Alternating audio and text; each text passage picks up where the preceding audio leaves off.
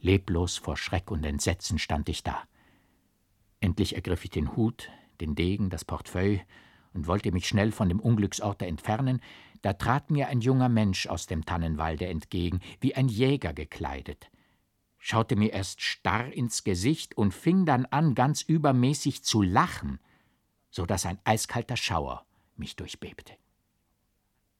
Nun, gnädiger Herr Graf, sprach endlich der junge Mensch, die Maskerade ist in der Tat vollständig und herrlich, und wäre die gnädige Frau nicht schon vorher davon unterrichtet, wahrhaftig, sie würde den Herzensgeliebten nicht wiedererkennen.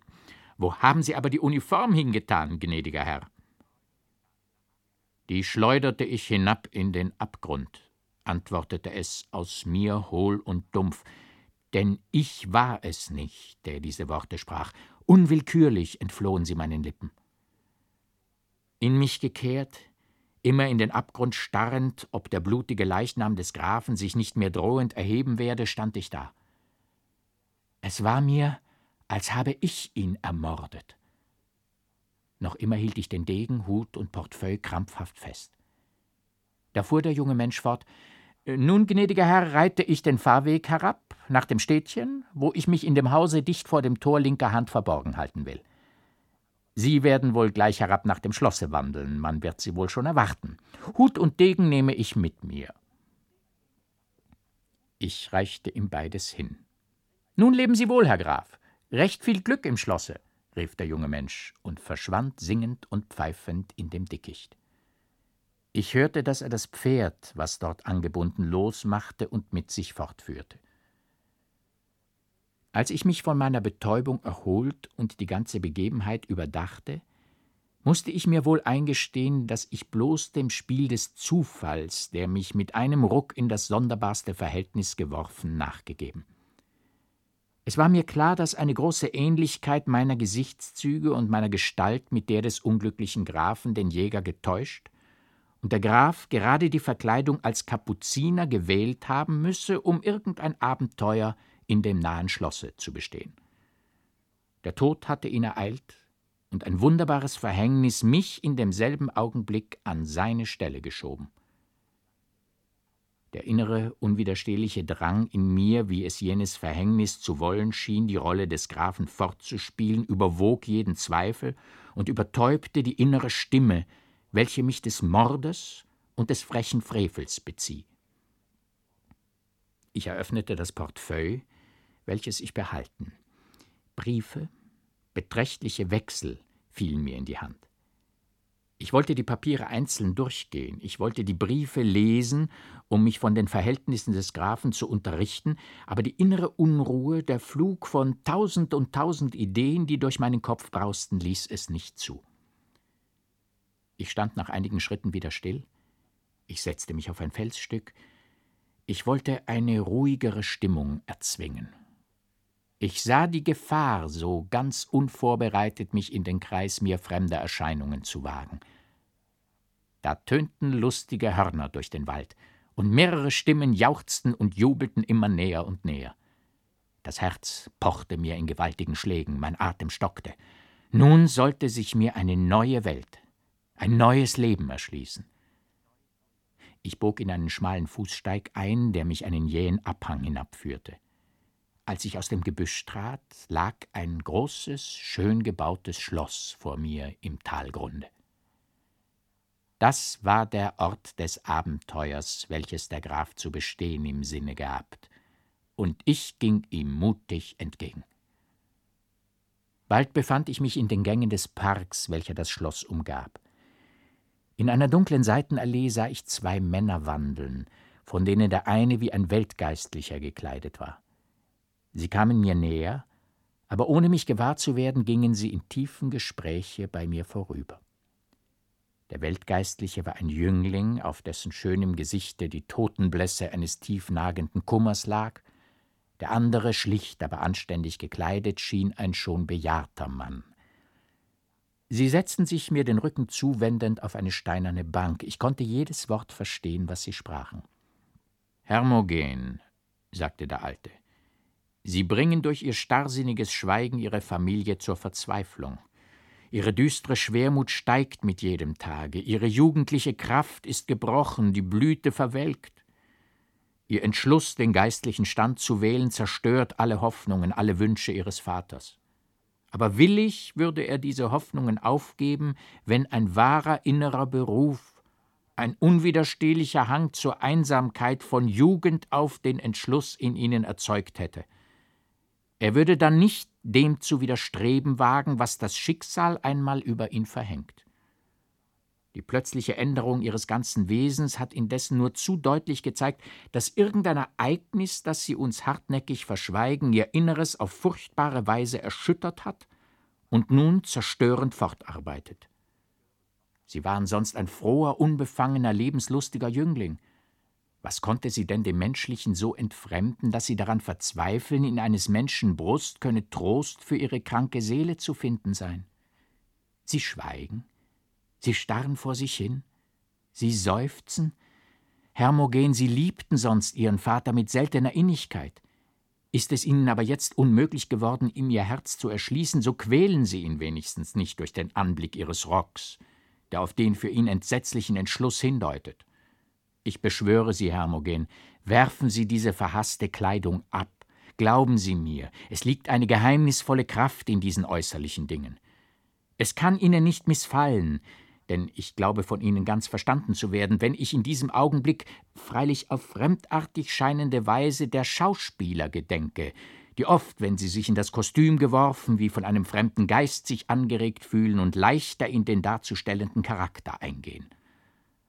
Lassen Sie mich meiner Natur gemäß heitrer von der Sache sprechen, als ich sonst wohl ziemen würde. Meinen Sie denn nicht, dass, wenn dieses lange Kleid nicht mehr ihren Gang zur düstern Gravität einhemmen würde, Sie wieder rasch und froh dahinschreiten, ja laufen, springen würden wie sonst? Der blinkende Schein der Epaulettes, die sonst auf ihren Schultern prangten, würde wieder jugendliche Glut auf die blassen Wangen werfen, und die klirrenden Sporen würden wie liebliche Musik dem muntern Rosse ertönen, das ihnen entgegenwieherte, vor Lust tanzend und den Nacken beugend dem geliebten Herrn. Auf, Baron! Herunter mit dem schwarzen Gewande, das Ihnen nicht ansteht. Soll Friedrich Ihre Uniform hervorsuchen? Der Alte stand auf und wollte fortgehen, der Jüngling fiel ihm in die Arme. Ach, Sie quälen mich, guter Reinhold, rief er mit matter Stimme, Sie quälen mich unaussprechlich. Ach, je mehr sie sich bemühen, die Saiten in meinem Inneren anzuschlagen, die sonst harmonischer klangen, desto mehr fühle ich, wie des Schicksals eherne Faust mich ergriffen, mich erdrückt hat, so dass wie in einer zerbrochenen Laute nur Misstöne in mir wohnen. So scheint es Ihnen, lieber Baron, fiel der Alte ein, Sie sprechen von einem ungeheuren Schicksal, das Sie ergriffen, worin das bestanden, verschweigen Sie.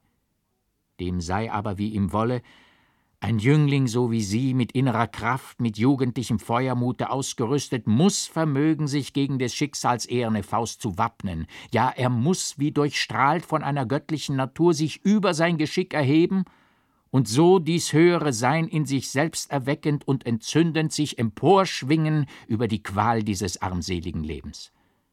Ich wüsste nicht, Baron, welch ein Geschick denn imstande sein sollte, dies kräftige innere Wollen zu zerstören. Hermogen trat einen Schritt zurück und den Alten mit einem düsteren, wie im verhaltenen Zorn glühenden Blicke, der etwas Entsetzliches hatte, anstarrend, rief er mit dumpfer, hohler Stimme So wisse denn, dass ich selbst das Schicksal bin, das mich vernichtet, dass ein ungeheures Verbrechen auf mir lastet, ein schändlicher Frevel, den ich abbüße in Elend und Verzweiflung.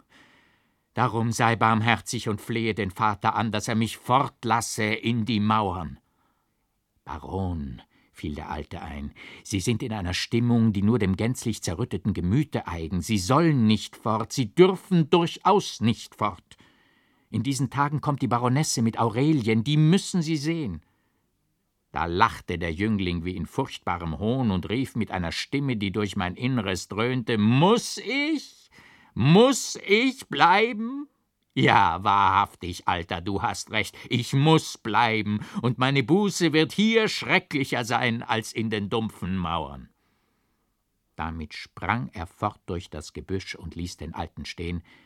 der das gesenkte Haupt in die Hand gestützt sich ganz dem Schmerz zu überlassen schien. Gelobt sei Jesus Christus, sprach ich zu ihm hinantretend. Er fuhr auf, er sah mich ganz verwundert an, doch schien er sich bald auf meine Erscheinung wie auf etwas ihm schon Bekanntes zu besinnen, indem er sprach Ach, gewiss sind Sie es, ehrwürdiger Herr, dessen Ankunft uns die Frau Baronesse zum Trost der in Trauer versunkenen Familie schon vor einiger Zeit ankündigte. Ich bejahte das. Reinhold ging bald ganz in die Heiterkeit über, die ihm eigentümlich zu sein schien. Wir durchwanderten den schönen Park und kamen endlich in ein dem Schlosse ganz nahe gelegenes Boskett, vor dem sich eine herrliche Aussicht ins Gebirge öffnete.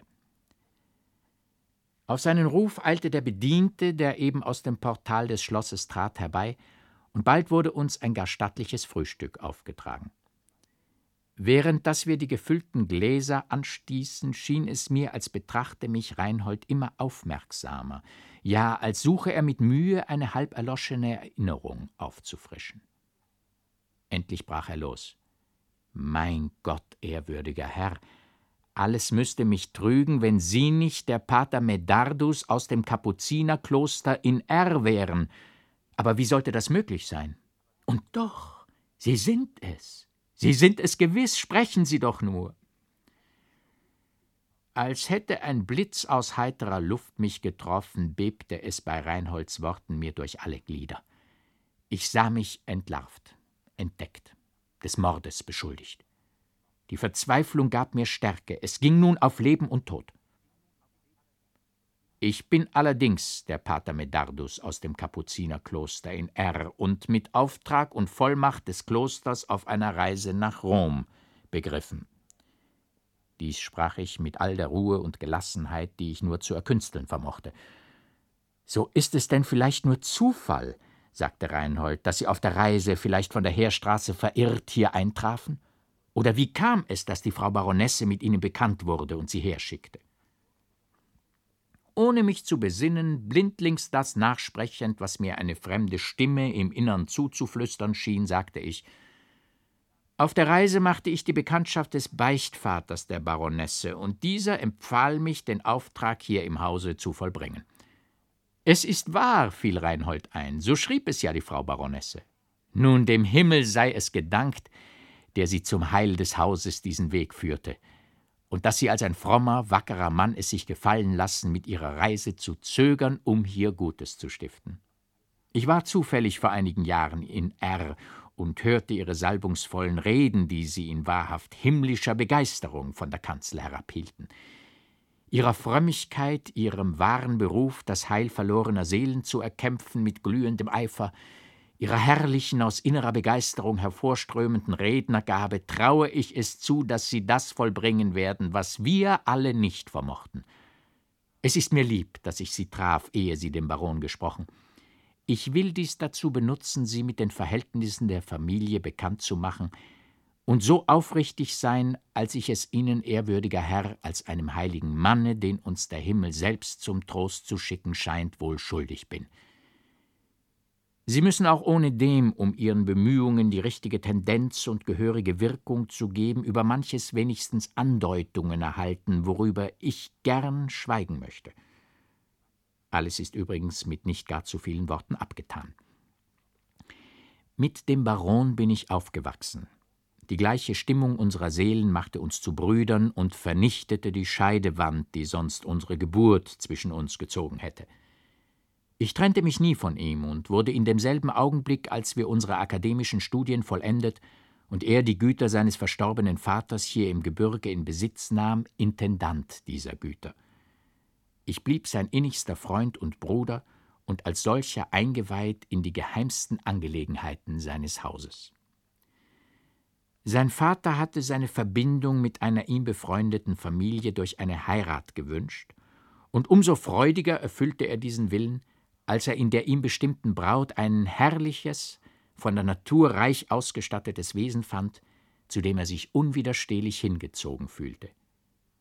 Selten kam wohl der Wille der Väter so vollkommen mit dem Geschick überein, dass die Kinder in allen nur möglichen Beziehungen füreinander bestimmt zu haben schien. Hermogen und Aurelie waren die Frucht der glücklichen Ehe. Mehrenteils brachten wir den Winter in der benachbarten Hauptstadt zu. Als aber bald nach Aureliens Geburt die Baronesse zu kränkeln anfing, blieben wir auch den Sommer über in der Stadt, da sie unausgesetzt des Beistandes geschickter Ärzte bedurfte. Sie starb, als eben im herannahenden Frühling ihre scheinbare Besserung den Baron mit den frohsten Hoffnungen erfüllte. Wir flohen auf das Land, und nur die Zeit vermochte den tiefen, zerstörenden Gram zu mildern, der den Baron ergriffen hatte. Hermogen wuchs zum herrlichen Jüngling heran, Aurelie wurde immer mehr das Ebenbild ihrer Mutter, die sorgfältige Erziehung der Kinder war unser Tagewerk und unsere Freude. Hermogen zeigte entschiedenen Hang zum Militär, und dies zwang den Baron, ihn nach der Hauptstadt zu schicken, um dort unter den Augen seines alten Freundes, des Gouverneurs, die Laufbahn zu beginnen. Erst vor drei Jahren brachte der Baron mit Aurelien und mit mir, wieder wie vor alter Zeit, zum ersten Mal den ganzen Winter in der Residenz zu, teils seinen Sohn wenigstens einige Zeit hindurch in der Nähe zu haben, teils seine Freunde, die ihn unaufhörlich dazu aufgefordert, wiederzusehen.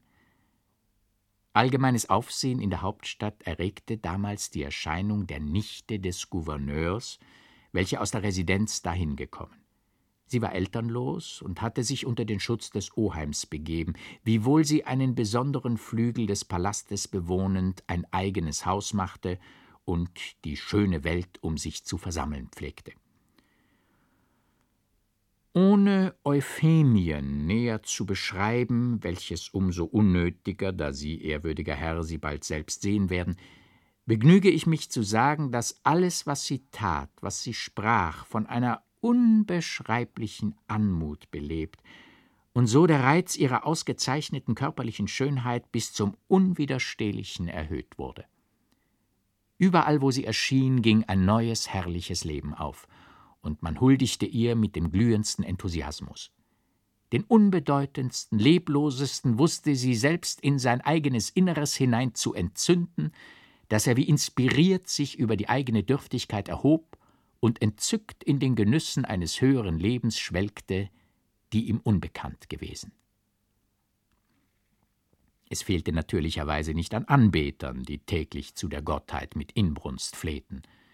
Man konnte indessen nie mit Bestimmtheit sagen, dass sie diesen oder jenen besonders auszeichne, vielmehr wusste sie mit schalkhafter Ironie, die ohne zu beleidigen nur wie starkes brennendes Gewürz anregte und reizte, alle mit einem unauflöslichen Bande zu umschlingen, dass sie sich festgezaubert in dem magischen Kreise froh und lustig bewegten. Auf den Baron hatte diese Circe einen wunderbaren Eindruck gemacht. Sie bewies ihm gleich bei seinem Erscheinen eine Aufmerksamkeit, die von kindlicher Ehrfurcht erzeugt zu sein schien. In jedem Gespräch mit ihm zeigte sie den gebildetsten Verstand und tiefes Gefühl, wie er es kaum noch bei Weibern gefunden.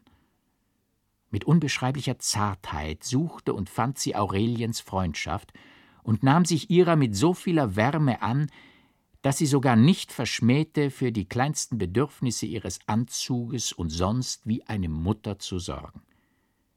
Sie wusste dem blöden, unerfahrenen Mädchen in glänzender Gesellschaft auf eine so feine Art beizustehen, dass dieser Beistand, statt bemerkt zu werden, nur dazu diente, Aureliens natürlichen Verstand und tiefes richtiges Gefühl so herauszuheben, dass man sie bald mit der höchsten Achtung auszeichnete. Der Baron ergoss sich bei jeder Gelegenheit in Euphemiens Lob, und hier traf es sich vielleicht zum ersten Mal in unserem Leben, dass wir so ganz verschiedener Meinung waren. Gewöhnlich machte ich in jeder Gesellschaft mehr den stillen, aufmerksamen Beobachter, als dass ich hätte unmittelbar eingehen sollen in lebendige Mitteilung und Unterhaltung. So hatte ich auch Euphemien, die nur dann und wann nach ihrer Gewohnheit, niemanden zu übersehen, ein paar freundliche Worte mit mir gewechselt, als eine höchst interessante Erscheinung recht genau beobachtet. Ich musste eingestehen, dass sie das schönste, herrlichste Weib von allen war, das aus allem, was sie sprach, Verstand und Gefühl hervorleuchtete, und doch wurde ich auf ganz unerklärliche Weise von ihr zurückgestoßen. Ja, ich konnte ein gewisses unheimliches Gefühl nicht unterdrücken, das sich augenblicklich meiner bemächtigte, sobald ihr Blick mich traf oder sie mit mir zu sprechen anfing. In ihren Augen brannte oft eine ganz eigene Glut, aus der, wenn sie sich unbemerkt glaubte, funkelnde Blitze schossen, und es schien ein inneres, verderbliches Feuer, das nur mühsam überbaut, gewaltsam hervorzustrahlen. Nächstdem schwebte oft um ihren sonst weich geformten Mund eine gehässige Ironie, die mich, da es oft der grellste Ausdruck des hämischen Hohns war, im Innersten erbeben machte dass sie oft den Hermogen, der sich wenig oder gar nicht um sie bemühte, in dieser Art anblickte, machte es mir gewiss, dass manches hinter der schönen Maske verborgen, was wohl niemand ahne. Ich konnte dem ungemessenen Lob des Barons freilich nichts entgegensetzen als meine physiognomischen Bemerkungen, die er nicht im mindesten gelten ließ, vielmehr in meinem innerlichen Abscheu gegen Euphemien nur eine höchst merkwürdige Idiosynkrasie fand. Er vertraute mir, dass Euphemie wahrscheinlich in die Familie treten werde, da er alles anwenden wolle, sie künftig mit Hermogen zu verbinden. Dieser trat, als wir soeben recht ernstlich über die Angelegenheit sprachen und ich alle nur mögliche Gründe hervorsuchte, meine Meinung über Euphemien zu rechtfertigen, ins Zimmer, und der Baron, gewohnt in allem schnell und offen zu handeln, machte ihn augenblicklich mit seinen Plänen und Wünschen rücksichts Euphemiens bekannt. Hermogen hörte alles ruhig an, was der Baron darüber und zum Lobe Euphemiens mit dem größten Enthusiasmus sprach. Als die Lobrede geendet, antwortete er, wie er sich auch nicht im mindesten von Euphemien angezogen fühle, sie niemals lieben könne und daher recht herzlich bitte, den Plan jeder näheren Verbindung mit ihr aufzugeben. Der Baron war nicht wenig bestürzt, seinen Lieblingsplan so beim ersten Schritte zertrümmert zu sehen. Indessen war er umso weniger bemüht, noch mehr in Hermogen zu dringen, als er nicht einmal Euphemiens Gesinnungen hierüber wusste. Mit der ihm eigenen Heiterkeit und Gemütlichkeit scherzte er bald über sein unglückliches Bemühen und meinte, dass Hermogen mit mir vielleicht die Idiosynkrasie teile – obgleich er nicht begreife, wie in einem schönen, interessanten Weibe solch ein zurückschreckendes Prinzip wohnen könne. Sein Verhältnis mit Euphemien blieb natürlicherweise dasselbe. Er hatte sich so an sie gewöhnt, dass er keinen Tag zubringen konnte, ohne sie zu sehen. So kam es denn, dass er einmal in ganz heitrer, gemütlicher Laune ihr scherzend sagte, wie es nur einen einzigen Menschen in ihrem Zirkel gebe, der nicht in sie verliebt sei, nämlich Hermogen. Er habe die Verbindung mit ihr, die er der Baron doch so herzlich gewünscht, hartnäckig ausgeschlagen. Euphemie meinte, dass es auch wohl noch darauf angekommen sein würde, was sie zu der Verbindung gesagt, und dass ihr zwar jedes nähere Verhältnis mit dem Baron wünschenswert sei, aber nicht durch Hermogen, der ihr viel zu ernst und launisch wäre. Von der Zeit, als dieses Gespräch, das mir der Baron gleich wieder erzählte, stattgefunden, verdoppelte Euphemie ihre Aufmerksamkeit für den Baron und Aurelien. Ja, in manchen leisen Andeutungen führte sie den Baron darauf, dass eine Verbindung mit ihm selbst, dem Ideal, das sie sich nun einmal von einer glücklichen Ehe mache, ganz entspreche. Alles, was man rücksichts des Unterschieds der Jahre oder sonst entgegensetzen konnte, wusste sie auf die eindringendste Weise zu widerlegen, und mit dem allen ging sie so leise, so fein, so geschickt Schritt vor Schritt vorwärts, dass der Baron glauben musste, alle die Ideen, alle die Wünsche, die Euphemie gleichsam nur in sein Inneres hauchte, wären eben in seinem Inneren emporgekeimt.